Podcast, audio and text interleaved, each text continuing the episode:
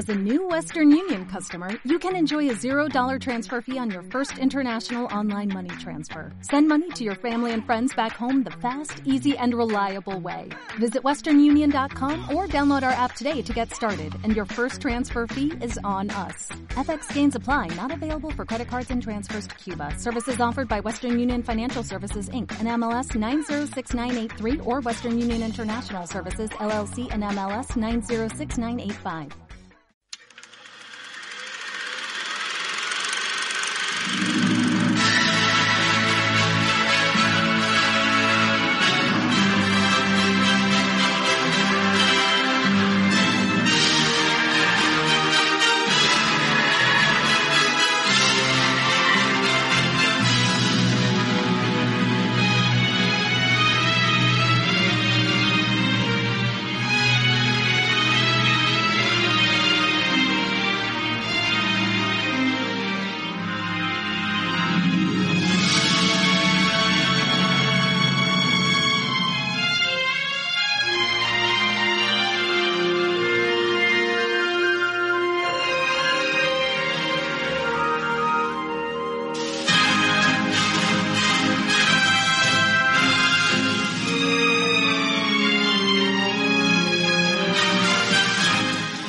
Qué pasa, amigas y amigos? Bienvenidos y bienvenidas a un nuevo episodio de Alba Classic.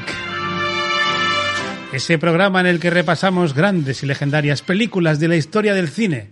Siempre, juzgadlo por vosotros mismos. Alba Classic número 36. Igor Yaguno, muy buenas. Muy buenas tardes y noches, días, cuando nos escuchéis los que nuestros oyentes y buenas tardes a quien nos está viendo ahora por Twitch. Qué gusto otro día de Alba Classic con una pedazo de película maravillosa que he elegido yo. Eh, bueno, eh, lo dices demasiado orgulloso quizás de a priori. Eh, Igor, Igor Regidor. Si chileno. Igor Regidor, muy buenas tardes. Hola, muy buenas tardes. Pues sí, aquí estamos, un, un Super Alba Classic de nuevo maravilloso, a pesar de que haya escogido ya alguno, pero bueno, eh, es lo que ocurre una, una, de cada cuatro veces. Eh, Gonzalo Larretegui, muy buenas. ¿Qué tal? ¿Cómo estamos? Classicers, absurders y demás familia. Rezar una oración por su alma. Pues saludo ya también, como decía Yago, a la gente que nos está acompañando a través de, Twitch. Un saludo, gracias por acudir a esta grabación y también saludo, por supuesto, a nuestros queridísimos y queridísimas oyentes de podcast que han tenido bien eh, venir una vez más a escuchar este Classic, que sabemos que es café para los más cafeteros, en lo que, en lo que Alba se refiere. Eh, y hoy, hoy, antes de que antes de nada me voy a quitar la gorra que me está molestando, ¿vale? Esto solo lo hago cuando cuando cuando hago carreras en Twitch. Hoy por solidaridad porque tenemos medio equipo con gorra, pues hemos dicho todos con gorra para empezar. En fin, gilipollas, o sea, eh, idiot, eh, somos, Absurdo. Así, somos así, absurdos. Eh, no hacemos también equipo gato la semana que viene? Cada uno trae un gato. Eh, no, yo, yo, paso, yo, va, va, va, no. Yo tengo uno al lado aquí, ¿eh? yo, dos, yo, traigo un gato aquí y con las dos perras que tengo esto sería, vamos, vamos o sea, ¿has lo del pulpo en el garaje? Pues esto sería igual, pero sin pulpo y sin garaje, solo en casa. En fin, que antes de nada, estamos terminando la temporada y es posible, muy posible, prácticamente seguro que este sea el último Classic de la temporada.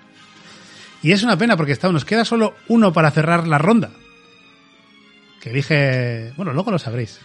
Si no os acordáis, si no os acordáis, luego lo sabréis. Lo voy a decir muy orgulloso, quién queda, por, por elegir película. Pero la semana que viene... El que tendrá el honor de abrir el Classic de la próxima temporada. Ah, es verdad, también es cierto. Eh, tendrás la alfombra roja preparada para abrir el Classic. Lo que eso viene diciendo que eh, la semana que viene, es decir, el próximo episodio, que será cuando sea, pero el próximo episodio para el que está escuchando esto, el episodio siguiente que está subido, quizás, será el último de la temporada. Y os habíamos dicho que íbamos a sortear algo ese día. Sí. Pero vamos a complicar un poco más la cosa. Lo vamos a enrevesar un poco. ¿Por qué? Porque sí. Porque nos sale de ahí. Eh, tenemos una Xbox maravillosa, cedida por Iñaki Sánchez de la Fricoteca. Aquí está, la tengo en mis manos. Eh, los oyentes de podcast no pueden deslumbrarse con lo que brilla, pero deben sentirlo eh, a través de lo Mira, mira, si lo froto, cómo suena. ¿eh? ASMR. ASMR de Xbox eh, pintada a mano. Eh, esta Xbox que volvemos a repetir, sin cables y sin mandos ni nada, solo la caja, con, pero que funciona eh, perfectamente, la sortearemos. Eh, finalmente no la sortearemos en el último episodio, sino creemos que ocurrirá esto en el episodio especial que hagamos durante el verano. In- Ay, intertemporada, interseason show. ¿Vale? Es un premio al fandom atento. Y eh, cuidado. vuelvo a Que insistir. esperemos que sea una, una barbacoa. Exacto, tiene posibilidades. exacto. Con secador. Por supuesto. Eh, eh, eso sí, insisto, para saber qué hay que hacer para llevarse la Xbox, no solo la Xbox, sino también una taza maravillosa de Alba, la codiciada taza de Alba, eh, que tenemos aquí en nuestras manos nosotros. Esta también va a ser sorteada, en este caso cedida, no por nosotros, sino por nuestro amigo y compañero Roberto Ruiz Sánchez de los podcasts Órbita Friki y, y en este caso del podcast Charlas Charlas con Aita, porque fue eh, Ibai el que eh, Ibai eh, y Roberto, ambos dos el mismo día que Iñaki nos cedió la taza, em, pues también lo haremos ese, ese día. Eh, dicho lo cual, dice Yocasta, entre comillas, codiciada. Pues se está haciendo puja. Ojo, pues mira, no, no es mala idea. En vez de sortear, la próxima vez hacemos- subasta de la taza. Bueno, bueno. La próxima, tal vez. Y ya que se acerca el final de temporada, tenemos que decir que de una forma u otra, pronto, pronto, los oyentes de Alba vais a poder adquirir productos de Alba. ¡Uh, mamá! ¡Uh, mamá! Spoiler, spoiler. Pronto. ¿Cuándo? Ni puta idea. La velocidad absurda. ¿eh? Sí. En fin, que hoy nos vamos a 1964, eh, aunque en España fue un poquito más tarde, eh, luego nos lo contará Yagu que eligió la película, a por tercera vez, por tercera vez repasar una película de Stanley Kubrick. Una película que, como bien dijo Yagu en su momento, va muy acorde con los tiempos que vivimos, la verdad. No nos vamos a engañar. Y la película es ni más ni menos que eh, Teléfono Rojo, Volamos hacia Moscú o Cómo aprendí a dejar de preocuparme y querer a la bomba.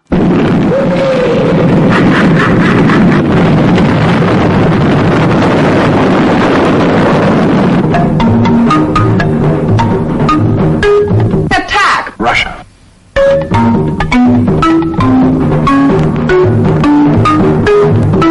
Oh. Oh. Base.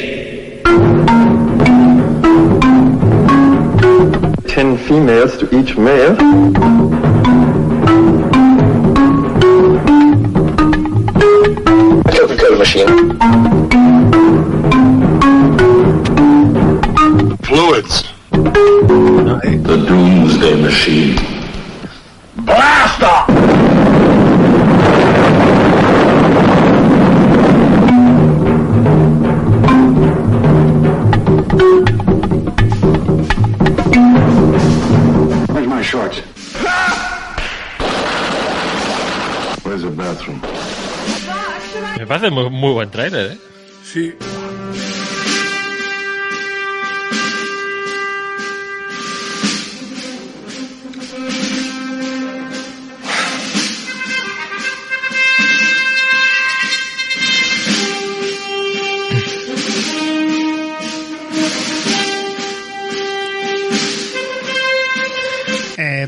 Empezar lo que quería que empezara. eh, la música.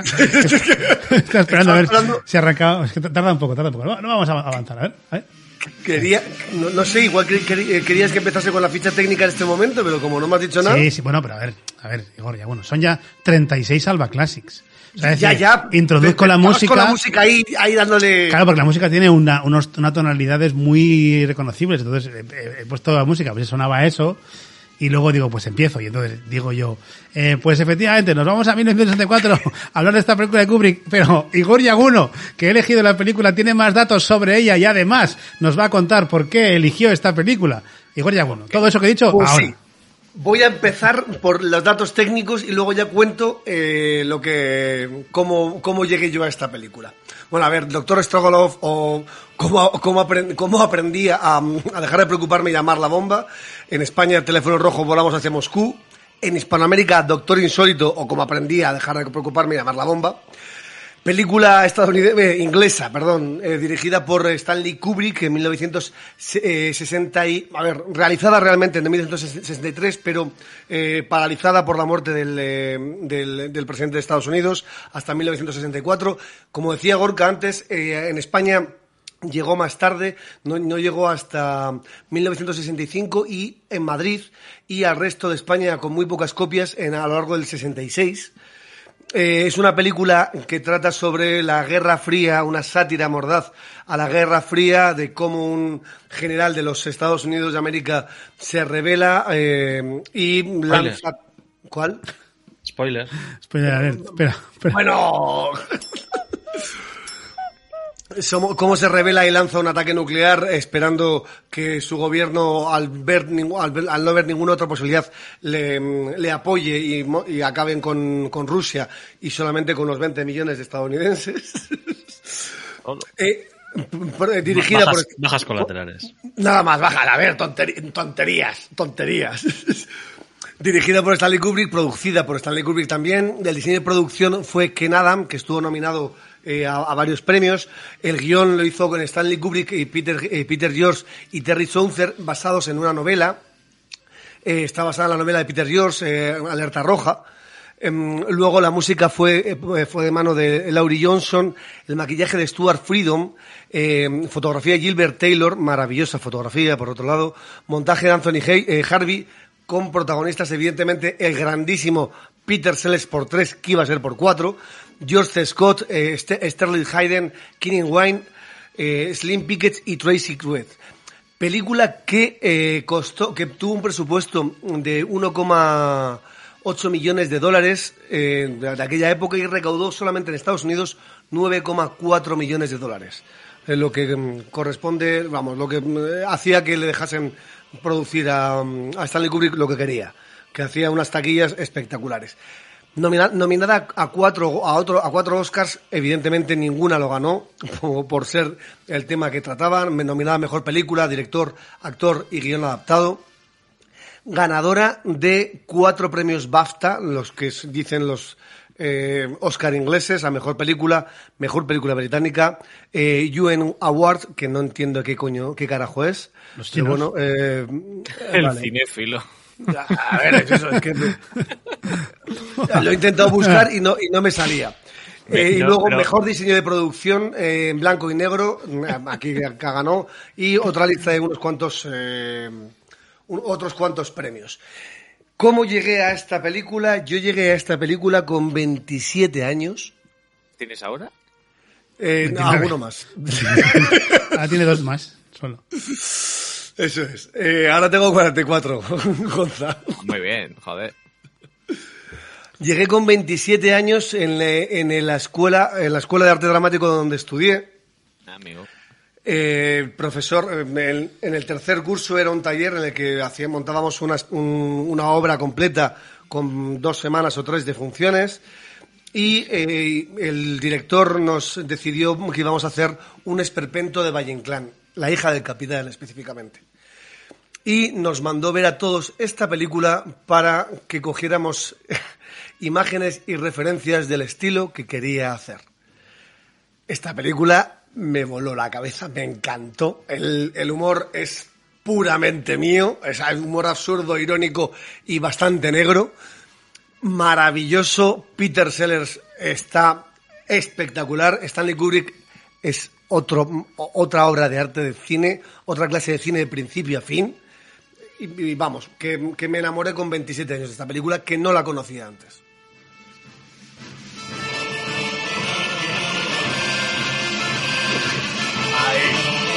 Ahora sí, ahora sí. la despedida. Eh, pues muy bien, ahí están las razones por las que Igor Yaguno ha elegido esta película. Vamos a conocer cuál ha sido la historia y la primera impresión del resto de miembros de este podcast. Así que Igor Regidor, por orden de las agujas del reloj, eh, es tu turno. Bueno, yo la verdad es que no estoy muy seguro de cuándo vi esta película. Recordaba haberla visto hacía mucho tiempo. Y es, es, es complicado, ¿no? Yo, yo creo que eh, tiene un equilibrio muy ajustado entre realismo y sátira, ¿no? Que incluso di- diría que hay, hay líneas argumentales enteras que son totalmente realistas, ¿no? Por ejemplo, la- el bombardeo, o sea, el- el- todo lo que ocurre dentro del bombardero, excepto ya al final final de todo, que, que sí que tienes una broma muy evidente visual, pero todo lo que ocurre en el bombardero eh, es absolutamente serio, o sea, es, es, es completamente serio y grave porque estamos hablando de, de una posible te- tercera guerra mundial. ¿no? Re- eh, Regi, lo del, lo del tío con el sombrero de tejano. eh, Por eso al final. la movida. Pues, pues eso, excepto, excepto ese detalle. Pero bueno, todo, todo, el- todo el resto es súper serio. Y, y yo creo que el, el equilibrio que tiene entre, entre estas dos facetas ¿no? está muy bien llevado. Y funciona muy bien porque hay personajes eh, que están en, en- en un registro de comedia casi continuo. Mientras que hay otros que se mantienen en una seriedad absoluta y, y en muchos casos interpretados por Peter Sellers, ¿no? O sea, que, que él, mismo puede tener dos registros absolutamente diferentes. La verdad es que la película me parece maravillosa. Me parece un- una maravilla. de película. Gonzalo de Arretegui. Yo la película la conocía muy remotamente de oídas, pero nunca la había visto. eh, y bien, yo me imaginaba que si la traía Yago iba a ser un acierto, quiero decir. Pensaba que iba a tener algo que, que iba a merecer la pena. Y sí, sí, sí, la película merece muchísimo la pena. Merece muchísimo la pena. Me ha costado seguirla, lo reconozco, porque soy distraído y porque aún así me ha costado. Pero, jo, es que es una película muy buena y además es valiente, porque yo creo que eh, al final las películas, mira, lo que... Para publicar algo en un, en un libro, una, una edición, eh, hay, que, hay que ser valiente.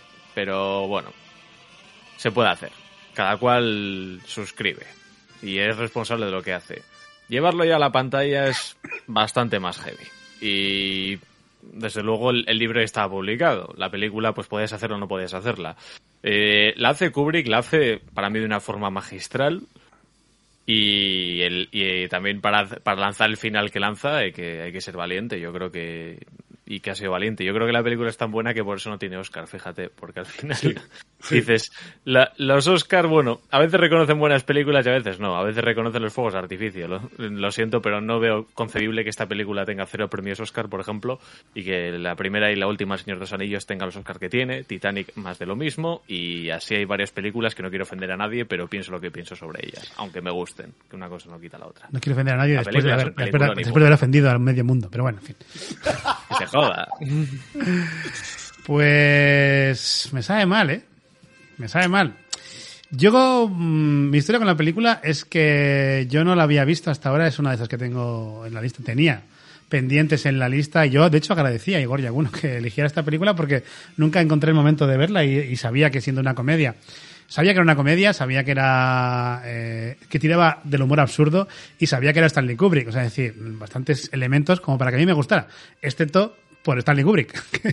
depende cómo, depende cómo se, se recrea mucho en su, en su, en sus mierdas. En fin. Eh, y por fin he visto la película ayer. Eh, creo que no estaba en el mood adecuado yo para ver esta película ayer. Eh, puede ser, el- el- mucha carga de trabajo, mucho, muy poco tiempo y que encima tuve que alquilarla en Rakuten para poder verla. Esto, Y, y- y encima les haces publicidad.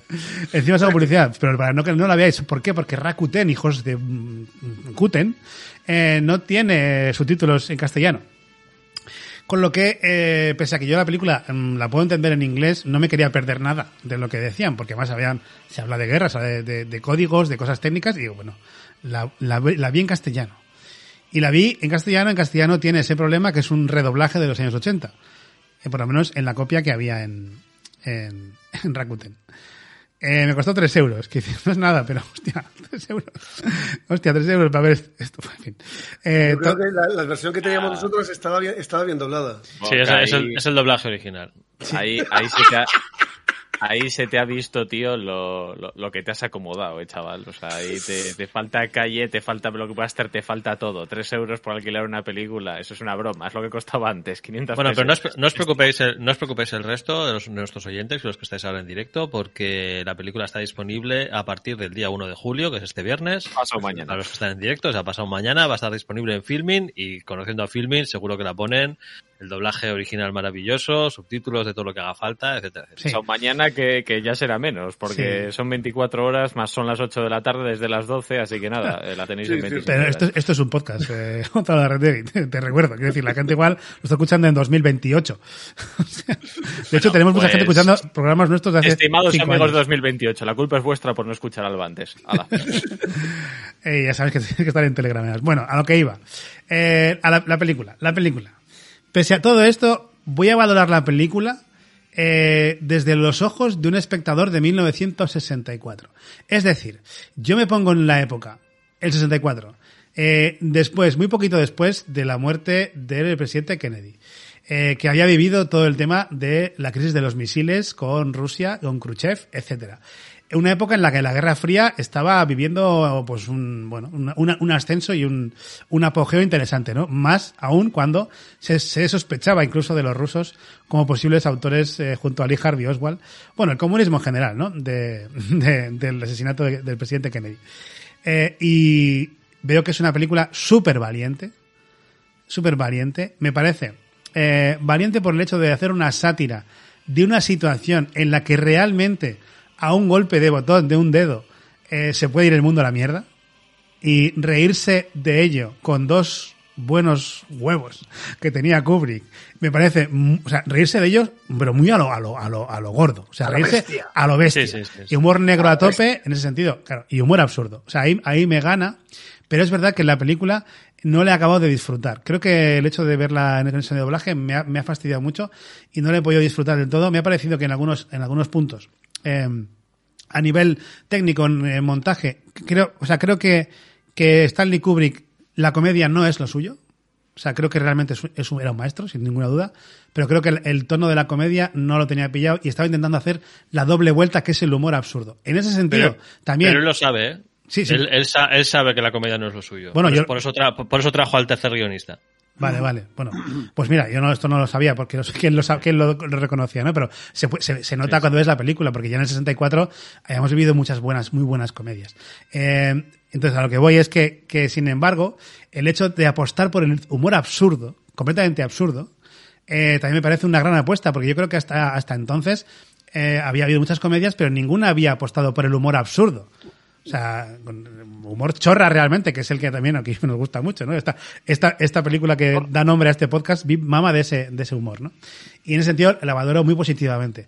Es decir, mi experiencia no ha sido la mejor, pero sí que entiendo que es una gran película, sobre todo para 1964. Y en ese sentido estoy un poco decepcionado porque me- tenía muchas ganas de que me flipara la película y no lo ha hecho. Te toca volver a verla, tío.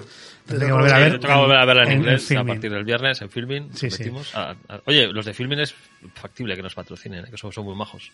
Pues vamos, a, vamos a decir al, al Jaume Ripoll, que estuvo el otro día en el podcast de Series Desde Reality Podcast. Netflix no se merece lo que hemos hecho por ellos, eso te lo puedo decir. Bueno, No, hay hay una cosa curiosa sobre esta película eh, que yo la tenía mezclada en mi mente. O sea, yo, yo sabía que son dos películas distintas, pero no era capaz de diferenciarlas porque hacía mucho tiempo que las he visto, ¿vale? Y hay una película que tiene una temática relativamente similar, que es eh, pa- no, Pánico Nuclear, no. eh, Alerta roja, Oh, de, de Simil Bet. no. La de la de Henry Fonda, la que es Henry Fonda el presidente. Hostia. Eh, idea. como es, joder, eh, eh, punto límite. Punto límite, eso. Punto límite. Punto es una película de una de, de- de más o menos de la misma época, en blanco y negro, en el cual Sí. Henry Fonda es el presidente y lo que ocurre es que por un error eh, mandan a una ala de bombardeos de estos nucleares, como aquí, a bombardear Moscú. Eh, directamente. eh, vale, sí, perdona. Sí, sí. Sigue. Y, yo en mi mente sabía que son dos películas distintas, porque, porque lo sabía, además el tono de las dos no es el mismo, la de, la, de Punto Límite es súper seria y esto es, esto es una comedia negra. Eh, pero había cosas que mezclaba, ¿vale? Por ejemplo, yo, el, el problema que tienen en, en la otra película, en Punto Límite, es que mandan el, eh, se manda el bombardero hacia Moscú y no, no pueden darle la orden de que, de que tire para atrás y el presidente, Henry Fonda, intenta convencer a los soviéticos de que, de que van a destruir Moscú, pero que no quieren, ¿sabes? En un momento determinado, pues incluso les ofrece de, oye, mira, escoger una ciudad norteamericana y la destruimos. ¿Sabes? O sea, para, para, para demostraros de, de que, de que no va a mala fe, pues mira, si hace falta volamos Washington con una bomba atómica, para, para- pero no, no matemos a todo el mundo, ¿no? Y yo, yo eh, o sea, te la tenía mezclada en mi mente y luego buscando información, ahora para el, para el programa, he descubierto que Kubrick, que- que es Kubrick. Sí, que Kubrick eh, se enteró de que estaban rodando, punto límite, le pareció que eso podía ser un problema porque le podía robar audiencia y convenció a los productores para que pusiesen una demanda evitando que la película se estrenara antes que la, que la suya y llegó a comprar los derechos de la, de la película para distribuirla eh, después de la suya, asegurándose de que se estrenase, no sé si eran ocho meses o nueve meses después de su película. La Para- con la Paramount llegó, no, con la Sí. Universal fue. la- Bueno, la Universal, la que, la que publicó, bueno, la de esta, vamos, la de la de teléfono rojo volvemos hacia La Moscú. Paramount. Entonces, entonces es curioso porque yo, yo en mi mente ya las tenía Colombia, mezcladas Colombia, y luego, y luego buscando información he dicho, coño, pues sí, es que Kubrick tenía razón, ¿sabes? Podía, podía, haber- podía haber sido realmente un, una, pues una mezcla, ¿no? O, Sí, sí, sí, o sí. una rival muy clara para, para su película. Dice ya acá está en el chat, el uso de la sátira de Kubrick y la exposición del absurdo de la política de USA en plena Guerra Fría es de reconocer la valentía, que es exactamente lo que yo he dicho, quería ya que está. En esos, en, esos, en esos términos he valorado bien la película. Y a- hablando de, de películas parecidas, a mí esta también me recuerda muchísimo a Marea Roja. La de Denzel Washington y, Y Jim Hackman. Y, y Jim Hackman. El submarino. La de Submarino. Que al final, eh, yo creo que, bueno, evidentemente, eh, esa película es seria, esta es una comedia. Bueno, no es, no es una comedia, es, es una sátira. Es una sátira. Es una sátira, sí. Pero, pero el problema de base que plantean en los dos casos es el mismo, ¿no? Es el, el eh, Ops, hemos provocado la tercera guerra nuclear por accidente, ¿no? O, o sin querer. Y tal. Entonces, eh, el, el problema que te plantean en, en Marea Roja y que luego te ponen, ¿no? Que, que después de, de un incidente que hubo, les quitaron eh, la autoridad a los capitanes de submarino para lanzar ataques nucleares sin permiso del presidente, ¿no? Pues eh, en realidad es lo que te está mostrando esta película, ¿no? Es decir, no, mira, es que en realidad el general al cargo de, de cada una de las bases aéreas donde tienen base los bombarderos, o sea, tiene autoridad para lanzar un ataque nuclear sin permiso del presidente. ¿no? Y eso obviamente es un problema.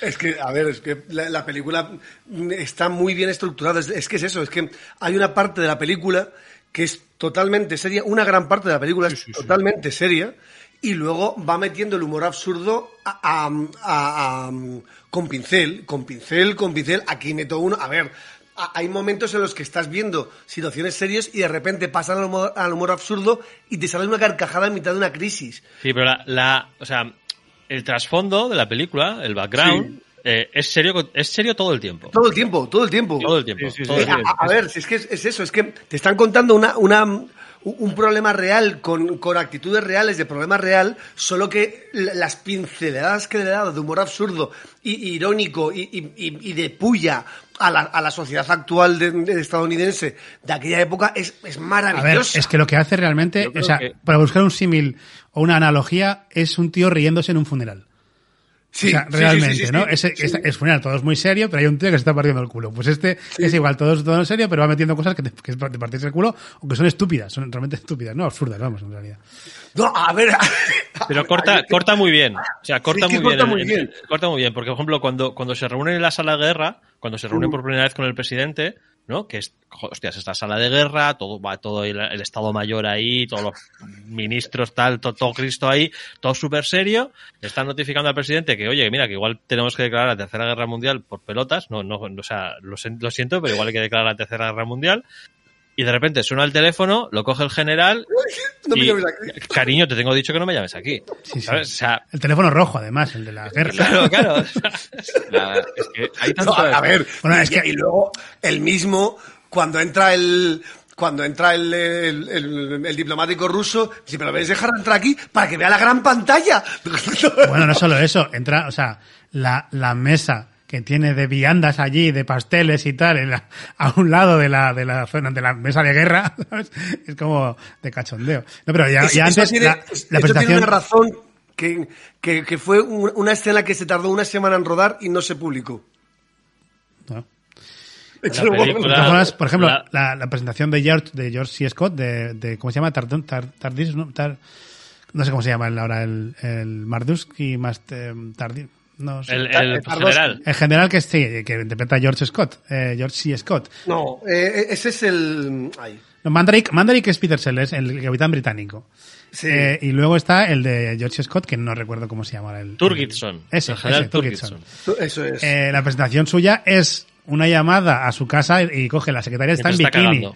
y está, y está en bikini allí y coge la secretaria y encima es muy gracioso en el sentido de que le está llamando otro general y la secretaria coge y le dice ¿y ¿quién es? Pues tal, y, entonces ah oh Freddy eres tú tal no sé qué Sí, sí, la secretaria que ha pasado por todos los generales sabes que es un poco ahí esto o sea, que a ver, la presentación eh, del general eh, que, que luego es, es el más es el personaje más más excéntrico digamos más extra, más Sí. más histriónico Maravilloso, es, tío, es, es es- maravilloso. es así. Maravilloso, maravilloso. Es Y- sobre todo esa- eso. eh, Es que Stanley Kubrick jugaba hasta con los nombres. Eh, Buck Jack the Tardiston Ripper, es, claro. eh, es eh, macho indigesto. Eh, Jack the Ripper, O ma- o Jack the. Ripper, Jack el Destripador. Ya que el me- eso es, es que eh, ju- juega mucho. A ver, las mete por todas partes. Mira, La película es que el concepto exacto es irónico. Eh, yo en ningún momento, quiero decir, yo para que veas lo desconectado que está la película, hasta que le llama el otro, la tronca en bikini, se puede poner, se puede no poner, el otro sale, digo, hasta ese momento no entendí que era una comedia. Eh, Es que, es que es eso, es que la- las primeras secuencias no son una. A ver, lo que ha dicho Regi, bueno, no es ver, una comedia ya, pero, realmente. eh, el avión, o sea, para empezar, en los títulos de crédito eh, esta- vemos, vemos un avión cargando cargando gasolina, o fue a otro avión, pero eh, la mayoría de eso está eh, está en bucle además, o sea, Sí, sí, sí. sí. Esto por lado, pero luego llegas, la, llega- vemos el avión, que aparte esto de que les llega el código, eso es muy serio, pero están leyendo el, el- el Playboy, el, el, el- piloto, ¿sabes? El piloto leyendo el Playboy, otro haciendo no sé qué, otro está comiendo. Pero, pero Eh, no llega a ser una comedia. Son, son chorraditas y tal, detalles. Y luego no que sale- asoma la cabeza- La, la- la- la comedia la vez, cuando dice Gonza, cuando, cuando, joder. O sea, te- le llama al general todo serio de que van a declarar la, la tercera guerra mundial y te coge la tía que está tomando el sol con la máquina de rayos suba y, el general, el, el alto, o sea, el, el comandante en jefe de las fuerzas estadounidenses contestando desde el baño mientras caga, Sí, ¿sabes? sí. Y dice, dile, pues dile que a ver qué quiere, ¿no? Y el otro, pues el general quiere tal. Son cosas de estado de, de- de guerra absoluto, ¿no? Y está contándolo a través de la, de la chica. Eh, no, pero digo que en el avión antes al principio se asoma una cabeza desde el suelo y dije, hostia, ese es, es James Earl Jones. Y diría que es el... Su primer es- papel en el cine. Su primer papel. Es su primer papel en el cine. Es el debut de, de James Earl Jones en el cine, efectivamente. Claro, yo quería... yo Y que- hasta había un tío en el consejo ese de seguridad del Pentágono que se me parecía mucho a Frank Sinatra, pero mucho. Ahí ya no Luego, no, ni siquiera he llegado a mirar los créditos si era o no, pero he dado por sentado que no, porque si no, de haber sido él, le habrían dado aunque sea un momento gag, ¿sabes? Pero Sí, no, sí. no, no, no. Sí. Nah, una pena. Aunque Sí, también le habría, pe- pegado ¿eh? mucho, ¿eh? te quiero decir. O sea, con esa canción en De aquí a la eternidad ganó un Oscar el tío, así que, ¿por qué no? Y una, una cosa de la que no puede despegarse Kubrick, obviamente, es de lo gran director que es y de cómo le gusta contar cosas con los planos. Y, y hay una, o sea, es muy claro, cuando está el, el general Jack eh, the Ripper, el general Ripper, Ripper eh, explicándole toda la movida a, a Mandrake, eh, los planos, los contrapicados, eh, for- o sea, bestiales, o sea, súper extremos de primer plano, o sea, es un, eh, o sea, un contrapicado súper incomodísimo para, para el espectador, incomodísimo, dando a entender de que, ojo, este es el villano de la película, que lo sepas. A mí es que directamente yo la primera, la primera anotación que tengo sobre el plano es cuando eh, el plano del despacho del general, eh, de, vamos, de, mm, de Ripper, cuando to- toma la decisión y da la orden de cerrar la base, eso es un, eso es un cuadro, es precioso. La fotografía, de- la fotografía que para ir solamente con la oficina me parece una obra de arte. Vamos. A mí- es que la fotografía de, de- de Kubrick me pierde. Eh, es, que. Normal. A mí me marcado- parece... Y ojo, que los planos, eh, o sea, esta película es del 64, el 2001 es del 68, ¿no? Sí, ocho. Ocho. Eh, es curioso, me ha parecido muy curioso el paralelismo que hay en cuanto a recurso de plano en la, la primera vez que vemos la, la sesión de la reunión de, de- de guerra allí, cómo utilizan, o sea, cómo, cómo cómo capta lo- a los diferentes personajes de la, del- de la mesa. Esos planos luego está muy parecido en 2001 cuando tienen esa reunión en la, en la estación espacial, no recuerdo dónde. En la estación espacial Eh. cuando le dicen que tiene que... Sí. Exacto, me recordó muchísimo y dijo, se nota que es el Hostia, mismo este hostia, pues no, me había dado cuenta Mira yo. al gato como, como mira la cámara, el tío. Hasta asoma como diciendo, eh, que estoy aquí, eh.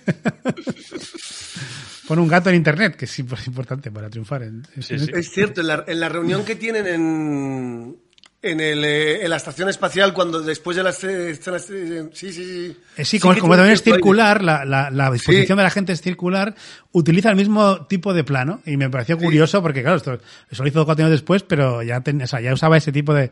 que es una, es una chorrada, es, es, como, como grabar una reunión, ¿no? Pero bueno, me parece curioso, que no lo- es, es muy, muy personal. Sí, sí, sí, es que además yo, yo tengo, yo he apuntado dos o tres cosas de planos y una era también la del centro de mando de estadounidense cuando esto que también me parece una, a ver, me parecen cuadros, pero cuadros perfectamente equilibrados y, y- y perfectamente hechos, es que son preciosos.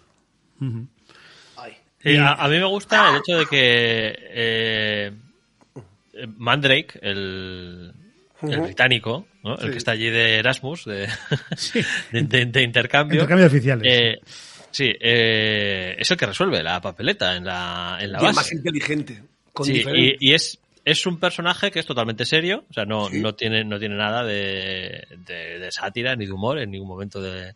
Se, se- se ve sometido a ciertas situaciones un poco ridículas, pero lo que, lo que es él, no, él, es un personaje completamente serio, ¿no? Sí, y sí, es, sí. bueno, o sea, no, no, no ¿qué vamos a decir, no? De, de la habilidad de Peter Sellers. Claro, si no fuera, sería serio, si no, o sea, sería totalmente, totalmente serio si no fuera Peter Sellers el que lo interpreta. Claro, claro, claro. Que ya, ya, ya sabes que ahí hay comedia. De hecho, eh, quizás es un poco pronto para abrir el melón, pero eh, la diferencia de habilidad eh, cómica entre un actor reconocidísimo y que luego ganaría el Oscar incluso, como es eh, George C. Scott y Peter Sellers, que venía ya de la comedia, es tremenda. O sea, hay, una, hay una diferencia. Para mí, mm, Peter Sellers está muy a tono con la película y, y creo que en la interpretación de Scott no está. O sea, está, está pasado de vuelta. Su ¿Tiene personaje, es, su personaje es muy histriónico, pero está pasado de vuelta. Es que tiene truco eso. A ver, cuéntame. Pues eh, Kubrick le engañó. Le dijo, bueno, porque él se negaba, se negaba a hacer un personaje de comedia, porque no, no, no interpretaba comedia, él era, un, él era un actor serio y no interpretaba comedia, y entonces Kubrick, para lograr el tono que él quería, que que quería que el personaje sí que fuese uno de los que hacía comedia dentro de, dentro de la película, eh, le dijo que bueno, que iban a rodar una serie de, de tomas falsas, como quien dice, de ensayo, eh, donde él quería que exagerase mucho el personaje, ¿no? Que lo Mm. exagerase mucho y que, y que, que fuese muy, pues eso, muy histriónico y muy exagerado en todos sus movimientos, en, en sus sentimientos y en todo, ¿no? Pero que bueno, que eso no lo iban a grabar y que luego hacían las tomas buenas. Y evidentemente las tomas que utilizó Kubrick en el montaje fueron las, de- las, las falsas. Y Vale, luego, eso- y eso me suena un poco a leyenda. Es de los trabajos que más le gusta, ¿eh? Me suena un poco a leyenda porque, porque vale, eh, le puedes engañar en dos, en dos escenas, pero no en 35. En todas. Sea, en todas. O sea, es como, mm, no sé. A, a- a mí es que el punto, ese punto de, de, de, Ba- de, de- de Doug me gusta mucho. Es que me gusta mucho.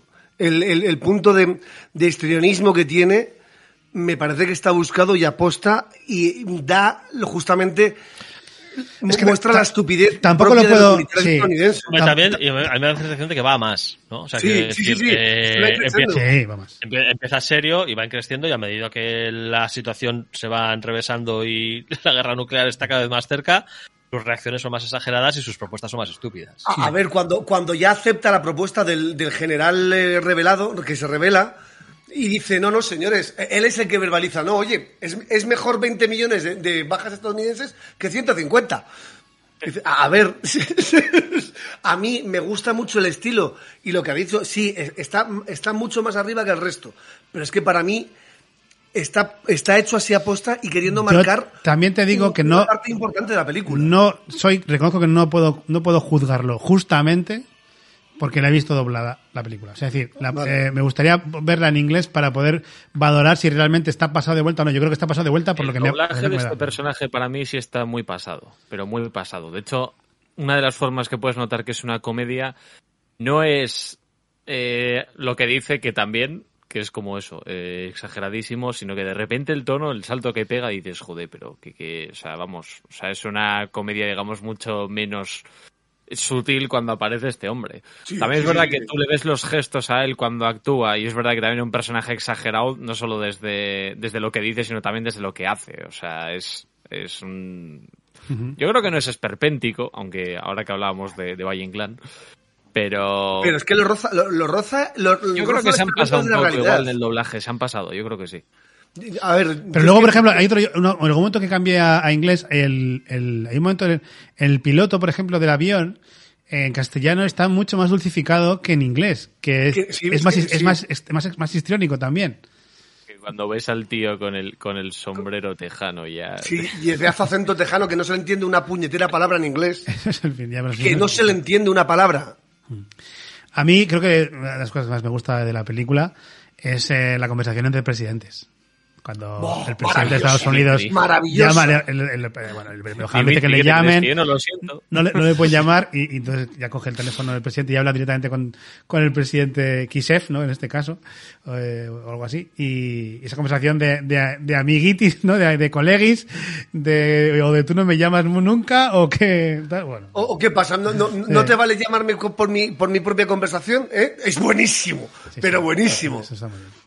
Y, y luego tiene un par de Un gran, un gran acierto, me parece un gran acierto que solamente oigamos la parte de Sí. la conversación del presidente americano. Totalmente, Y- totalmente. Y, y que tenemos que inferir lo que el otro está diciendo pues a partir de las respuestas. Y del- apostaría, Y el tono- apostaría tono presidente. una mano a que eso, ese, ese diálogo, esa conversación está improvisada por parte de Peter Sellers. Probablemente. ¿Cuál? Que, que apostaría una mano a que esa conversación del presidente de Estados Unidos está improvisada por Peter Sellers. O sea que directamente. Probablemente. Pues eh, no me, no me extrañaría nada. Porque además, No me extrañaría además, la- nada. además es que la. Como es, Es muy también, gila. también es Kubrick, sí. Es, es muy gila y es muy larga, quiero decir que, que dura- o sea, es un buen rato, no es, no es solo el chiste de saludarse así y tal, no, no, es, eh, No, no, no. mantiene la conversación un rato, ¿sabes? Sí.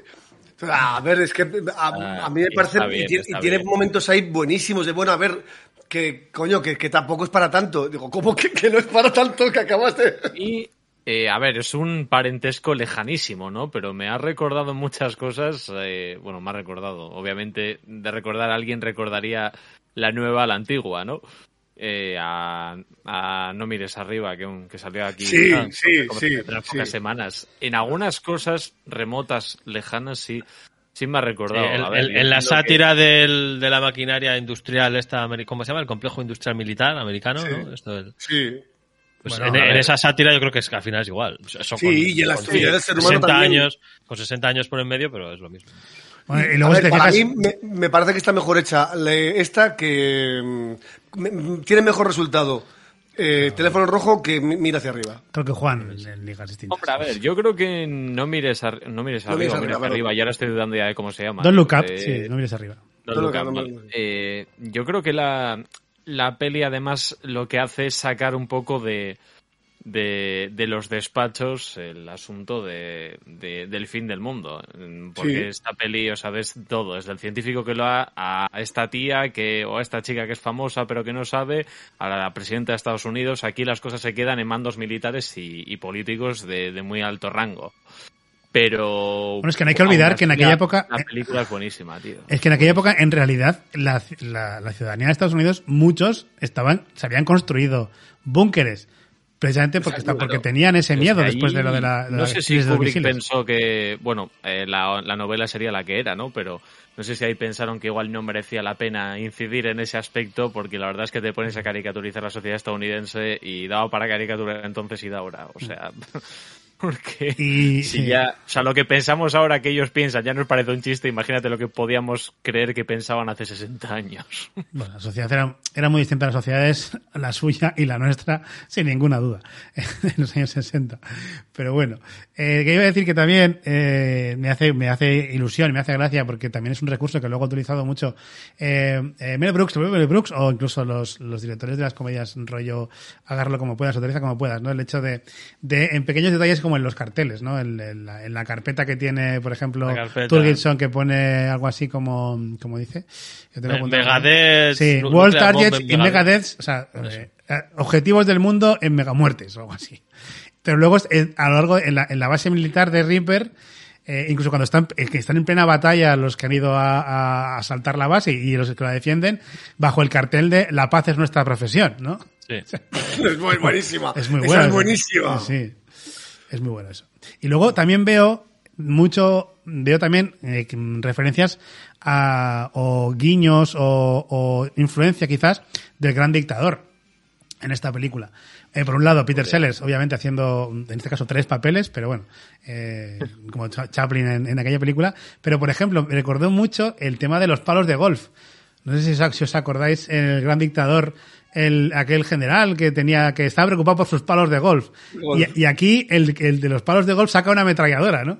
Bueno, que una ametralladora, saca una ametralladora de posición, o sea, que, Sí, que- que- sí, sí, que no, que, que no saca una ametralladora de mano, no, no, no, se saca una ametralladora de posición con su cinta ahí de miles de Cómo la va balas. de- cómo la va desplegando además con toda la tranquilidad, le va hablando al otro y decía, bueno, yo es que la verdad es que no sé mucho de, de esto y ya donde no, o sea, para mí, no, no sé si voy a decir que es el punto culmen de la película, pero es uno de los que más me he reído con el tema de la cabina y la máquina de Coca-Cola con las monedas, o sea, Es que las conversaciones entre, entre Reaper impresionante. y, y Mandrake son, eh, yo creo que en cuanto a guion, me parecen las mejores. O sea, por, por el tono que tiene cada uno, ¿no? Uno es un loco que está grilladísimo, que va a su bola. Con, con Le- sus que- fluidos naturales, la esencia lo, de sus lo fluidos del agua y todo esto es increíble. Es buenísimo. Pero que se le va Pero la eso, olla. es eso es la conspiranoia absoluta de hoy en día. Pero la gracia Es que de es- esto, o sea, este tipo de humor no de es, es, es un chiflado diciendo chifladuras, pero completamente convencido y serio. Entonces, Sí. pero tiene al otro que está enfrente, que es más cuerdo, pero que no le, o sea, no pone ni cara de que mm, vaya locura está diciendo, sino que le sigue la corriente, pero sin, sin seguírsela, ¿no? O sea, es decir, le contradice, pero en un tono como si estuviera en una conversación normal. Que eso me parece un contrapunto muy gracioso, aparte que está muy elaborado. Y eso sí me gusta mucho. No, y, el- y a ver, y, y Peter Sellers, el, el capitán este, el... Mandrake. No me acuerdo el- Mandrake. No, Mandrake, eso es. Eh, a ver, intenta llevar. A mí me gusta mucho la conversación que tienen el general, el, el, eh, el, el- el que- el loco, cuando, en- cuando entra y dices, oye, que yo aquí tengo la radio y esto, esto no es real. Esto, a ver, ¿qué pasa aquí? Y ahí me, me parece maravilloso el em, cómo empieza a subir el tono él, eh, cómo el, eh, el general le enseña simplemente la pistola y dice, hostia, sin una sola palabra, entiende perfectamente que le está amenazando y dicen, vale, vamos a, a tranquilizar y digo, oye, señores, yo tengo mi legación y voy a... Sí, sí, él siempre está formal, o sea, en tono formal, como un militar. Sí, sí, sí, sí. mm, Digamos que acorde a, la- a las, a las reglas, ¿no? Las que otro se las está saltando completamente. Ya, pero es importante como en la mente de Kubrick eh, eh, el contrapunto entre Mandrake y el general es tan importante, o esas conversaciones son tan importantes, que cuando elimina al general de la ecuación, se suicida y tal, añade al coronel para que Mandrake pueda seguir teniendo ese contrapunto. Exacto. Sí. ¿vale? Llega, Sí, sí, llega. El, llega el coronel que han mandado para, para conseguir meter al general el- al teléfono con el presidente, no le han dicho nada más, no sabe nada de un ataque nuclear, no sabe absolutamente nada, y entonces volvemos a tener ese intercambio, ¿no? Entre, entre un personaje que lo sabe todo, Mandrake, que está desesperado porque, Dios, que se nos viene la tercera guerra mundial encima, y el que tiene delante antes era un loco, y el que tiene delante ahora es un tío que no sabe nada, cuadriculado, y que, y que está viendo a Mandrake que, que, que se va el mundo al guano por- por- Sí, como, porque además sí. lo ve como culpable. Lo, ve- lo ve como culpable hasta que le paran en el, en el paseo y dice, señor, necesito sa- saber exactamente qué es lo que está pensando usted. Y, y él le dice, a ver, que usted está loco y que se ha cargado el general. Dice que no, que no, campeón. que no. Entonces me, pa- me parece, me parece que eso, que Kubrick tenía claro que Mandrake brilla eh, como contrapunto, ¿no? En, en las conversaciones y como contrapunto. Entonces, eh, habiendo eliminado a su contrapunto natural, que era Reaper, eh, te introduce al coronel y dices, no, mira, vamos a seguir teniendo escenas buenas con Mandrake porque le ponemos este delante, ¿no? Y el detalle de la Coca-Cola es... o sea, Es, es buenísimo. Bueno, a mí, a mí, Buenísimo. de hecho me, me, impactó bastante el rollo de que se, o sea, el momento que se suicide, el, o sea, que se suicide el, el Reaper, ¿no? O sea, que decir que elimine a ese personaje ya de la, o sea, que es como el villano de la película en principio y, y se va y se suicida, ¿no? Porque ya se rinden sus, Sí, pero es un poco lo que, lo que te, te ha introducido ya y te ha dicho antes, ¿no? Que es la ine- ine- joder, inevitabilidad de la guerra, ¿no? Porque sí. ya, ya te ha dicho que la teoría de la disuasión mutua eh, solo funciona eh, si directamente el arma de juicio final no se puede desactivar. Porque si se puede desactivar, siempre existe la posibilidad de que, de que, de que un ser humano diga, no, mira, no vamos a matarnos todos, ¿no? Y la desactive. Entonces, la disuasión solo funciona si es, si es irreversible. Si es absolutamente irreversible. Entonces, la manera de hacer irreversible el ataque nuclear de Reaper es quitar a Reaper de medio. Lo quitas de en medio y ya está, ya no se puede desactivar. A ver, luego Voy a lo saludar- solucionan, eh, pero- lo pero- solucionan te- a- adivinando el código, pero es, que está muy bien. Además aprovechan unas maniobras especiales que se tienen que, se tienen que hacer para mandar el, el código y el cambio de, mm, de- de paradigma cuando ya han llegado al punto de control que normalmente nunca sobrepasarían. No, no, sí, el- en, en el Está aspecto, muy bien pensado. En el, as- en el aspecto serio de la película, en la parte dramática de, de la tensión nuclear, está todo súper bien pensado. O sea, y enca- encaja perfectamente, el plan tiene sentido, todo, todo, todo encaja. Luego tienes la patina, bueno, la patina no, o sea, la, la, la capa bien clara de, de comedia negra. Y, y de, y de humor absurdo, pero lo, que es la parte seria de la película se sostiene por sí misma absolutamente sin ningún tipo de problema. A mí me hace mucha gracia el hecho de que Mandrake, cuando ya tiene la solución, que la solución la ha sacado, de unos garabatos de niño, de nuestro general, ¿no? Lo que viene a hablar de la mente de ese, de ese hombre, ¿no? También eh, dando puntos ahí. Sí, Eh, sí, no, que- a ver, y eso es una crítica directamente al- a, a ver a la cadena de, de Sí. mando y a quién, a quién está, a quién, eh, en manos de quiénes estamos. Sí, sí. Sí, de Pues- hecho, hay una conversación al principio. el- cuando hace el debriefing inicial el general al presidente, eh, cada poco rato está remarcando que ha sido el presidente el que ha autorizado esto, eh, para que quede claro que no es culpa suya que se esté yendo toda la mierda. ¿Vale? Que dice, sí, porque usted aprobó el plan R y usted aprobó no sé qué y usted aprobó no sé cuánto, ¿no? Y el presidente le, le- le dice, a ver, usted- cuando yo aprobé el plan R, me aseguró que no es, que había hecho unas evaluaciones psicológicas de los generales al mando de cada una de las bases y que esto no podía pasar. No podía pasar. No podía pasar, ¿no? Y el general le dice, bueno, a ver, ha ido todo bien excepto por uno, ¿no? Tampoco vamos a ponernos estrictos, Buenísimo ¿no? eso. A, a ver, por un, por un pequeño error tampoco vamos a ponernos aquí tiquismiquis. Sí, sí, joder. Eso, está muy bien. También me apunté lo de por un pequeño error. Dices, claro, sí, un pequeño error. No, mira, hemos evaluado a 30 tíos, ¿no? Y, y 29 han salido bien y uno ha salido mal. Y dices, Mal. es que, es que la consecuencia es la tercera guerra mundial, macho, que no puede salir ninguno mal. O sea, que no, que no, que aquí la tasa de fallo tiene que ser Sí. cero, punto. O sea, no hay más. Pero Es que, es que esas, esas conversaciones son buenísimas.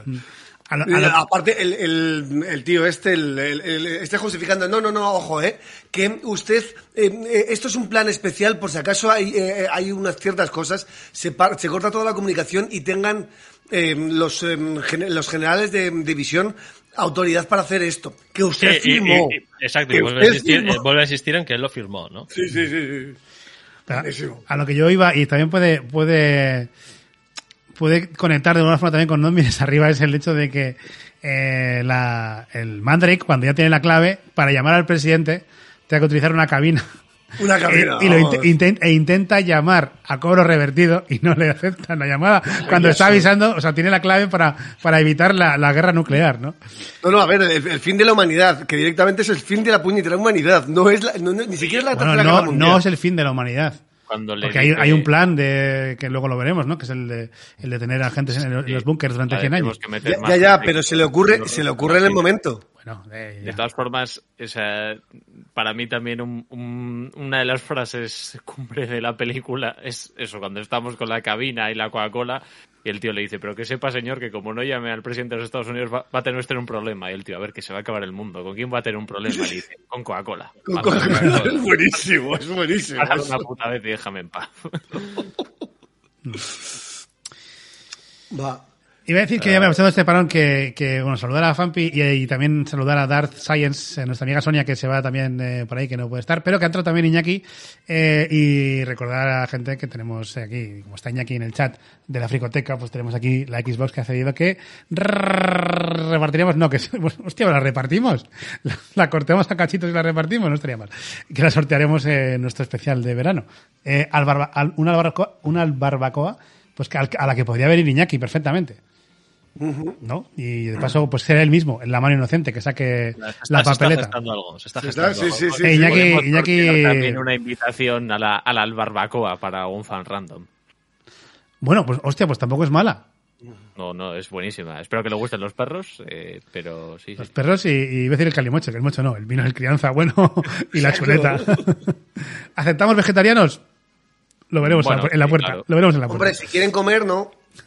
Va- van a comer Siempre. seis recetas campesina a cañón. lechuguita, lechuguita pondremos. Eh, en fin. Bueno, ¿qué? Entonces, ¿qué pasa aquí?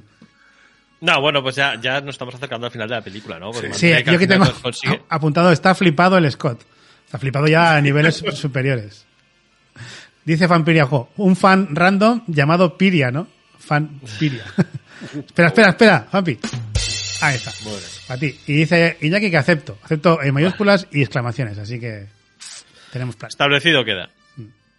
Vale, pues eh, lo que lo que estábamos diciendo, ¿no? Ya nos estamos acercando pues al, al final de la película, ¿no? Eh, hay como, un- como una especie de fundido en negro directamente después de, de la cabina, manda la, la clave y vuelven todos los aviones, excepto el que estábamos viendo desde el principio, ¿no? Porque ya vimos cómo le atacaban y sufría daños y resulta que, ah, casualidad, tiene la radio estropeada y no, no recibe la, la orden de, de De volver atrás, ¿no?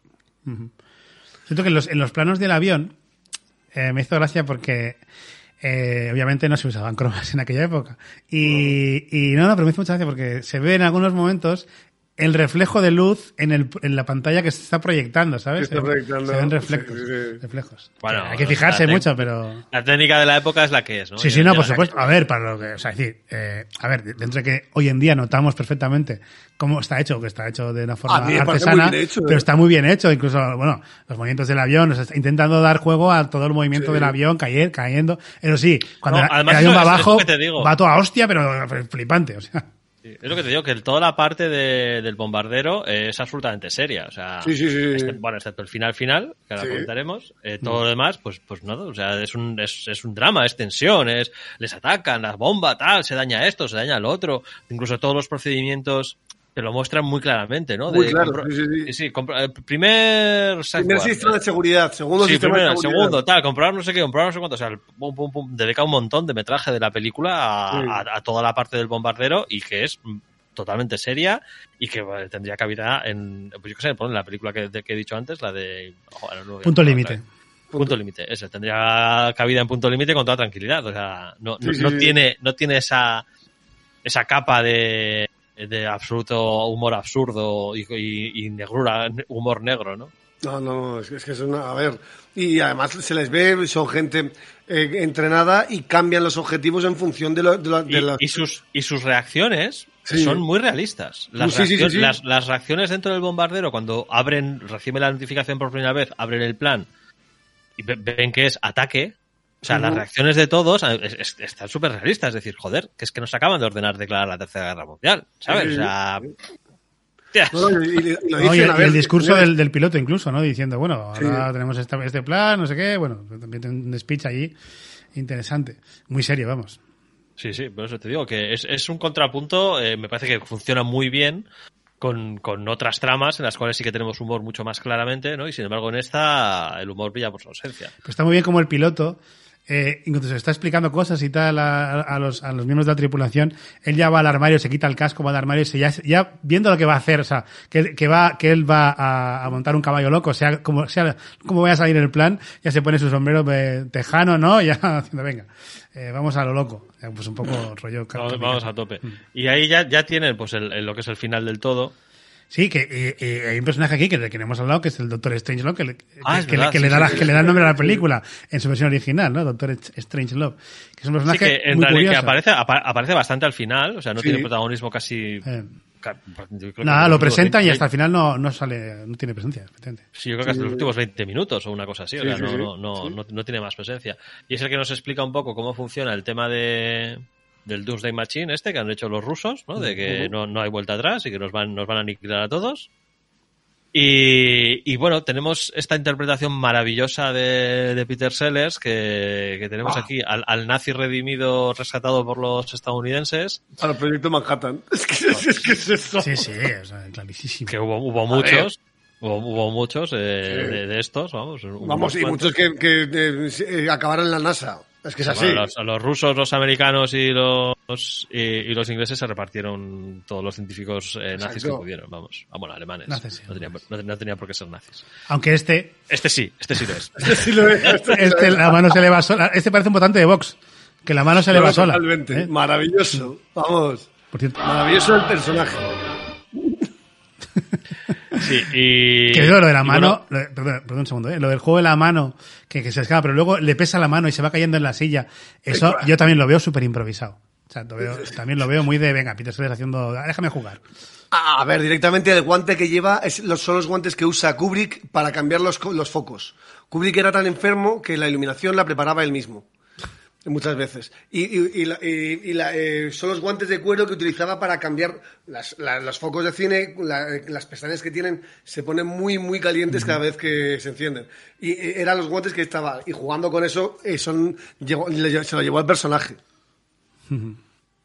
O igual fue el personaje que le dijo, "Mm, déjame los guantes esos un segundo, ¿no? No, no, fue Mel Brooks, fue Mel Brooks que, le- que le dijo, Dame, déjame ese guante. Peter Seller. Peter Sellers, sí. Peter, perdón, eso es. Peter Peter, Ah, vale, vale. Peter Seller. Porque todo eso, todo eso de que se le enganchan las cosas en la mano y tal. Buenísimo. Esto, yo también lo veo muy de- del momento. De, Sí. O sea, huele a improvisación, todas esas cosas. Huele, huele a Sellers. Huele a Sí. Sellers totalmente. ¿no? Sí, sí, sí, A ver, ven- venía de la Pantera, Ro- de la, Panta- de la Pantera Rosa el año anterior. Eh, es, es muy de ese rollo. Sí, sí. Eh. Y, Bueno, y, ya- y- y aquí ya, pues nada, eh, tenemos el, el problema final, que no, no consiguen abrir las puertas del, del avión. El piloto se sube encima de la bomba, dándonos una, una escena maravillosa y parodiada o homenajeada en múltiples obras eh, en estos últimos años. Como la del varón Munchausen, ¿no? Aquella, ¿no? Eh, Sí, eh, mo- montando la montando la bomba mientras cae hacia el objetivo y de, y de rebote nos mata a todos, ¿no? Con, con- con el, con el Doomsday Machine de los, de los rusos. da la Y, activación. eh, y ahí se les, ocurre, se les ocurre otro plan al, a Doctor Extragaluf, aunque no se da cuenta que es un pelín tarde. Eso sí. Sí, y es cuando empiezan a discutir el tema de irse a las minas más profundas y preparar Sí, sí. unos sistemas antirradiación y tal, y claro, pues luego habrá que reprobar la Tierra, entonces habrá que mandar primero a todos los del gobierno, o sea, a todos los que están, todos los que están en esa sala, Para, mantener la- el control y la historia de la nación. Sí, sí, sí. Oh, Entonces hay, hay que, hay que mandar a todos los que están en esa sala, a todos los que están en el gobierno, y luego escoger pues una serie de mujeres que, claro, como, como, como habrá que repoblar la, la raza humana, pues uno de los criterios de selección de las mujeres tendrá que ser su eh, atractivo sexual para que los hombres se sientan motivados para repoblar la tierra rápidamente. Eso es. Y que tenían que, y que tendrán que Y terminar que, bueno, con la monogamia. la monogamia, la monogamia tiene Y que que acabar por el bien, por el bien de, de la humanidad. de la, de la civilización, sí, sí. Eh, Es maravilloso es, esa, esa sátira, eh, bar- esa barbaridad que se les ocurre en mitad de- del fin del mundo cuando... Bueno, están, y- y- están pensando como hombres. O sea, guerra y Sí, sexo. sí, sí, sí. y, rápida, a ver, y rápidamente, cuando, eh, eh, o sea, esta, este discurso de Strangelove y su, su plan empieza Mm. como co- con sentido, ¿no? O sea, quiero decir, con las primeras cosas que empieza a decir tiene sentido.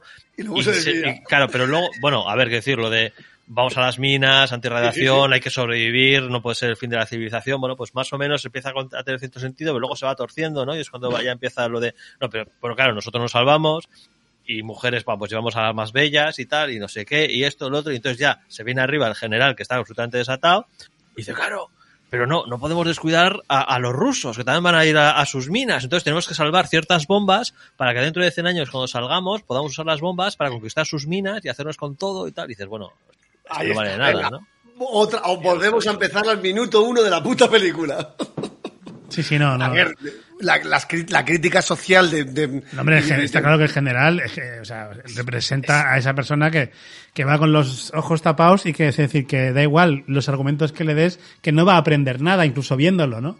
Hombre, claro, acabas de provocar la tercera guerra mundial, la aniquilación de prácticamente toda la raza humana, y lo primero que piensas es, bueno, vamos a sobre- sobrevivir unos pocos, y dentro de, de 100 años, rondados. Otra vez. Ahí. Ya, y aparte está muy bien mostrado la forma eh, a lo largo de toda la película de, eh, del pensamiento bilateral. No, no, solamente existen dos opciones, o es esto o es esto. Y es la- es- eso es una de las primer- primeras herramientas del- de la manipulación de masas. Solamente, que- mm, solamente te dan dos opciones. Cuando realmente el, el presidente de Estados Unidos, que también es Mel, Mel Brooks, Mel Brooks, Peter Sellers. Peter Sellers, joder, eh, dice, no, no, Sí, hay pero otra- Mel, Mel Brooks también tenía por costumbre hacer varios papeles por película. Sí, por eso se me está juntando la... En. Spaceball tiene dos papeles. Ya, ya. Entonces, eh, Peter Sellers y dice, no, no, a ver, que hay más opciones. Y, y- y da con la más lógica de decir, oye, que la hemos cagado, vamos a solucionarlo.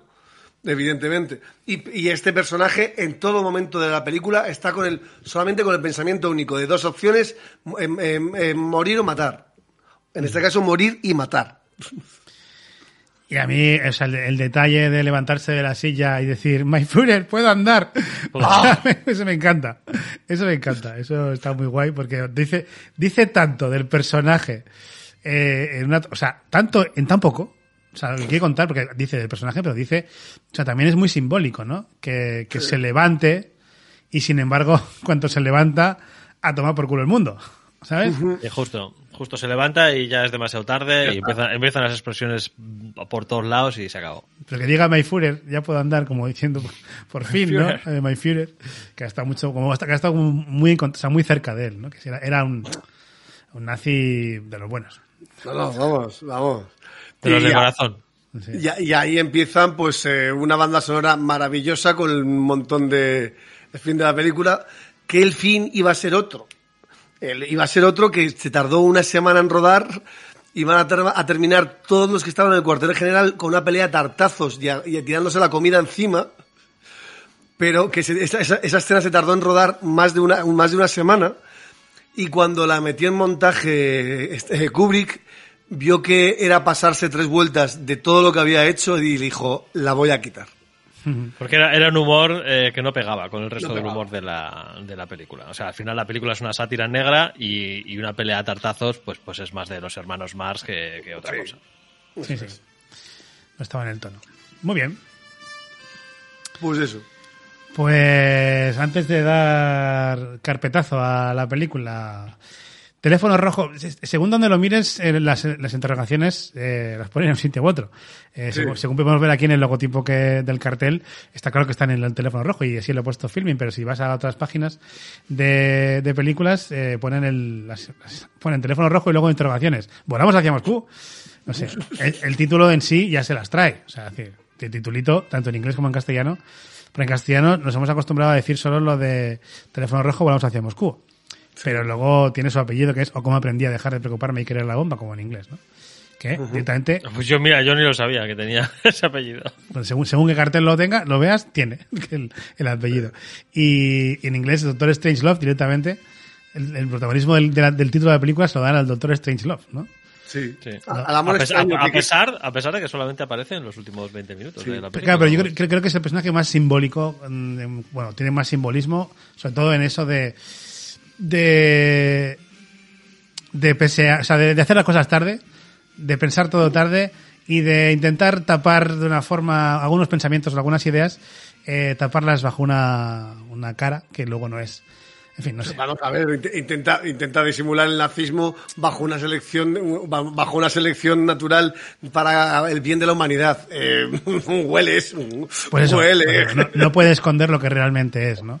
Y cuando ya, cuando él se ve feliz, que se levanta y dice, Führer, mira que ya puedo andar, se desvela, digamos, se quita la capa, ¿no? Dice, bueno, no se da cuenta inconscientemente, claro. En fin, bueno, vamos con la conclusión de la película. Yago, ¿cómo concluyes tú con Teléfono Rojo? A, a mí esta película me parece una obra de arte del cine con una, una sátira mordaz y absoluta ha- hacia nuestros gobernantes y en manos de quien estamos con, con- con una gracia y un humor que me vuelven loco y con un gusto cinematográfico espectacular.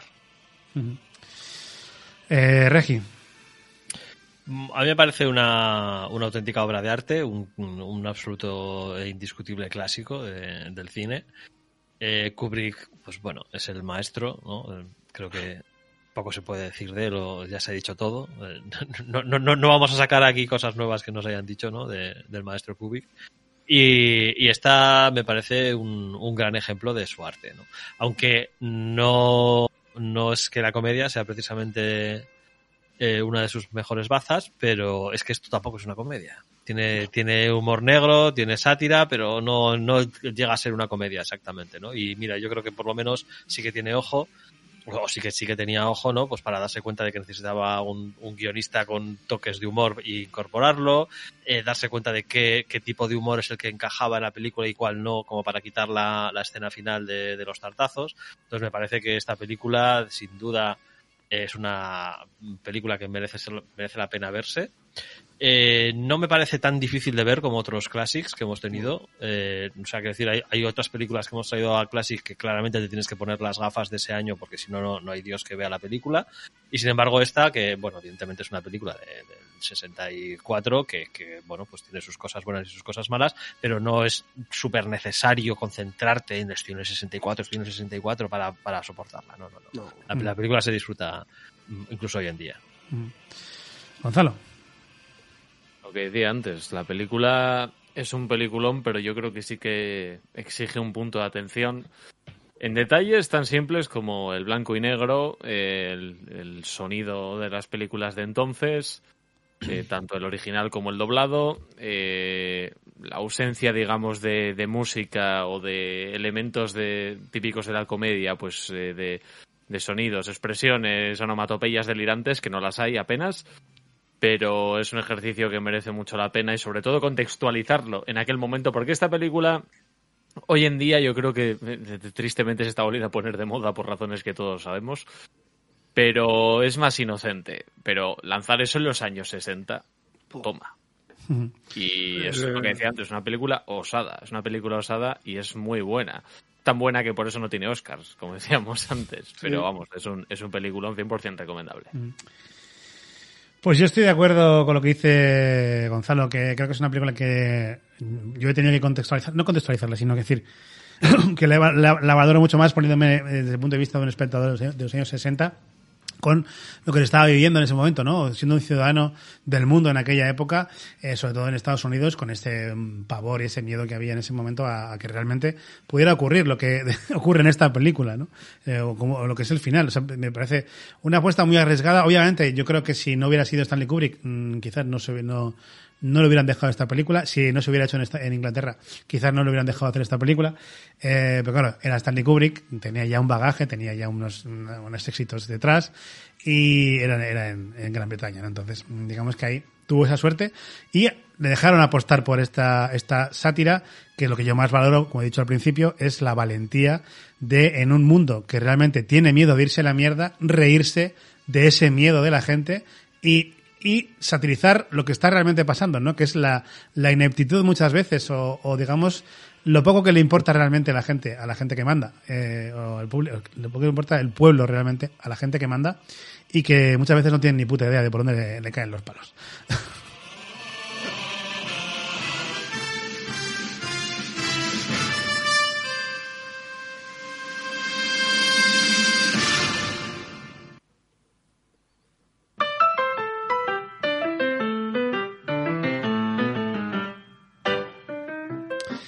Y amigas y amigos, aunque sabéis que esta música suele eh, determinar que viene el sorteo en este Alba Classic, hoy no tenemos sorteo. Sin embargo, sí tenemos elección de película. Algo que estaba mucha gente esperando, pero sin duda, quien más lo estaba esperando, eh, quien más está frotando las manos ahora mismo, aunque no lo estáis viendo, ni siquiera a través de esta pantalla, porque lo hace debajo, bajo el plano, para que no se vea cómo... es Igor Regidor. Igor Regidor va a elegir la película porque le toca ya, es el último que queda de esta rondita, así que va a ser el que elija, ojo, lo hemos dicho antes, el primer classic de la sexta temporada de Alba. Eh, eh, supongo que para septiembre, imagino. Pues sí, la verdad es que os tengo en mis manos, el mundo en mis manos y tal. Eh, he pensado muy seriamente a ver cuál, cuál, cuál iba a escoger, ¿no? Y tenía, tenía pensado una como la siguiente, pero creo que no, no tiene el tono adecuado para ser la que abra la temporada, la siguiente temporada, ¿no? Así que esa, esa carta me la dejaré guardada en la manga y la utilizaré más adelante.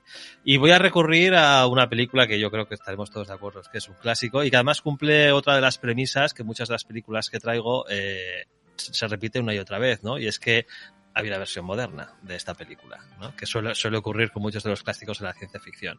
Y la película que abrirá la sexta temporada de, de Alba Classic será La Mosca.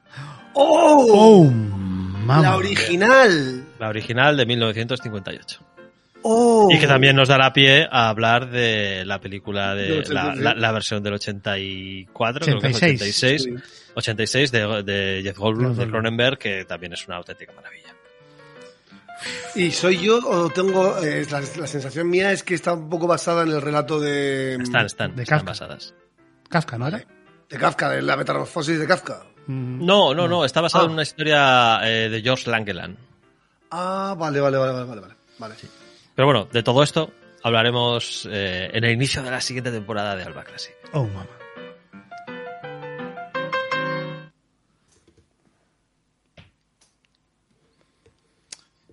¿Por qué no suena? Ha fallado la música. Algo ha pasado.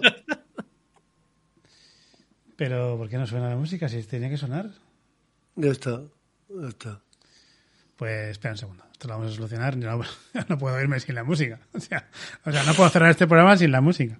Eh, estaba mientras, mientras, mientras voy buscando la música, eh, nuestro amigo Witty Ah. Casla, desde, desde Chile, nos decía, ponía septiembre y ojos llorando. Pero amigo Witty, todavía nos queda eh, el último programa de la temporada, la semana que viene probablemente, y O el especial de, de verano. Y a- alguna cosita haremos en verano, seguro. Mm. Y mira, hay una cosa que, se- que, que- que me había apuntado para comentar y que se, me- que se me ha olvidado mientras Gorka va lo de la música. Y es si, si ¿qué, qué pensáis que, que ha originado las más películas? ¿La Guerra Fría o la Segunda Guerra Mundial? Por ahí, por ahí tienen que estar, ¿no? Hostia, sí. Creo que la Segunda Guerra Hostia. Mundial, ¿eh? Sabemos la que menos, la Primera Guerra Mundial. Sí, la Primera Guerra Mundial la verdad es que tiene pocas. Sí. Tiene pocas. Sí, pero es que era todo mucho más de de- Gloria, Es que no había nazis en la Primera, Stanley en la Primera Guerra Mundial. Ya. Acaba dice Los Witty- nazis son muy, son muy cinematográficos. Sí, a ver, estéti- estéticamente, este, a ver, eh, es que la comunicación, ya hemos hablado en otros, en Claro. otros eh, había aquí la comunicación a nivel de a nivel de masas de- del, eh, de- del nazismo es eh, espectacularmente buena. Funcionó y conven- y convenció a una nación. Sigue de- funcionando. Y sigue funcionando, y sigue funcionando. Sigue funcionando. Es eso. No, a Cuando, ver, te, le- cuando- cuando lees, cuando te las leyes de propaganda de, de Goebbels, De Goebbels, son- te das ver, cuenta que, que están muy vigentes, pero muy, no, muy no, además vigentes. las cumples uno por uno y, y mani- y manipulación de masas conseguida. Sí, sí, sí. Es, eh, Totalmente, vamos. Vamos. Y, y luego, te- luego la Guerra Fría, que no es una guerra convencional, sino que es ese juego de espías, ¿no? que también llama mucho la atención y que ha tenido multitud y multitud de películas al respecto. Sí, sí, sí, la Guerra Fría es que es eso, es que La, la Guerra Fría ha dado muchas y sigue dando Y sigue buenas dando. películas. La, la Segunda Guerra Mundial ya es Mira, más raro. Gorrión Rojo, una de las últimas que he visto de la Guerra Fría, Gorrión Rojo me parece un peliculón. Sí, Jennifer la. Lawrence. La. Joder, lo diré. Eh, La película de origen de la Viuda Negra. Sí, sí. Sí, es, que, sí, sí. es que, o sea, vamos, o sea, lo único, que, lo único es el título, porque si no, si le pones que es Viuda Negra el origen, perfecto, Perfectamente. Perfecto, vamos. Perfectamente. con toda tranquilidad. En fin, que decía Witty, claro, acá es invierno, el invierno va a ser duro sin, sin Alba, pero claro, es que Witty lleva muchos años ya con nosotros y quizás no tiene, no tiene albas pendientes, pero puedes escuchar la voz del contestador. ¿Qué tiene que ver? Yo qué sé, algún otro. Orbita Friki, que tampoco es que publique mucho, pero ahí está. Bueno. en fin. Eh, que vamos a volver, eh, vamos a volver. O puedes seguir Lost desde el principio con Hasta aquí puedo ver. En fin, que algún podcast más que queréis eh, recomendar vuestro. Publicar. Bueno, yo estoy pensando que no sé si hacer un podcast de Alf, ahora que se va, van a ponerlo en HBO Max. Dios, cómo me gusta a mí esa serie. Solo de Alf. Sí. Yo no Eh, sé cómo habrá, em, cómo habrá envejecido esa serie, ¿eh? Pues probablemente mal, pero da igual. Es, es, eh, mi Buah, recuerdo no es creo, a mí me parece... Era muy decir, divertida. o sea, es- el rollo este de marionetas, o sea, tampoco ha mejorado mucho, porque no había mucho que mejorar. Era bueno y es gracioso, y ya está. Dice Witty, no, no tengo ninguno, no tengo ninguno pendiente, los escucho desde el primero. Vamos a dar un aplauso a nuestro amigo Witty desde Chile. Desde el primero. ¡Desde el primero! Más ¡Está de loco! 50 temporadas, o sea, Cinco años aquí con nosotros. Bueno, en fin, que, Sam está cantando y tenemos que, que despedir el programa, que se nos vaya de la, nos de la mano el Classic. Así que vamos a despedirnos ya, amigas y amigos. Eh, gracias a toda la gente que nos ha acompañado en directo durante la grabación de este podcast a través de la plataforma Twitch. Y gracias, por supuesto, a los oyentes de podcast que como Witty son fieles y nos siguen incluso en el Alba Classic o disfrutando también del cine clásico, que sabemos que hay mucha gente incluso que solo escucha los Classic. ¿Por qué? Pues porque dice, estos son idiotas y no saben hablar de cine moderno. El caso es que nos vamos. Y Goya, bueno, un placer eh, hablar de cine contigo, pese a que yo, como he dicho, la película no la he disfrutado del todo. Eh, creo que la volveré a ver y te agradezco de nuevo la propuesta. Un verdadero placer. Ha sido, ah, me, ha parecido, hacía un montón que no la veía y me sigue pareciendo un peliculón maravilloso. Creo que sí, que te vas a disfrutar mucho más viéndola una segunda vez. Y nada, un verdadero placer. Una pena el verano, pero bueno, nos merecemos un, un descanso y volveremos con más fuerza y una buena mosca. Igor Regidor, lo mismo, un placer hablar de cine y expectante ante lo que nos espera para el- la apertura del Alba Classic del año que viene, de la temporada que viene.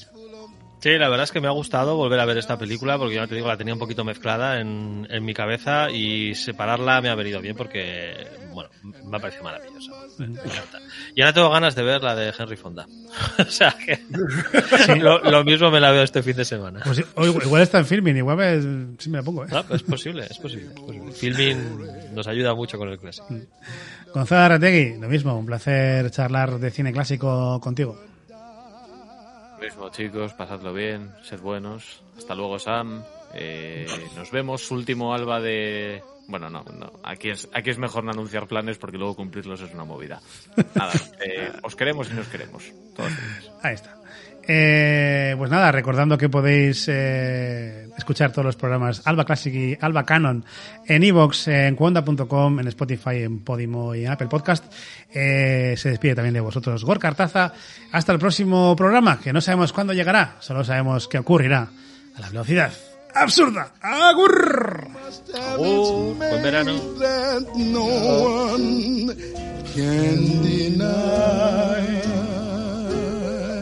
It's still the same old story, a fight for love and glory, a case of do or die. The world will always welcome lovers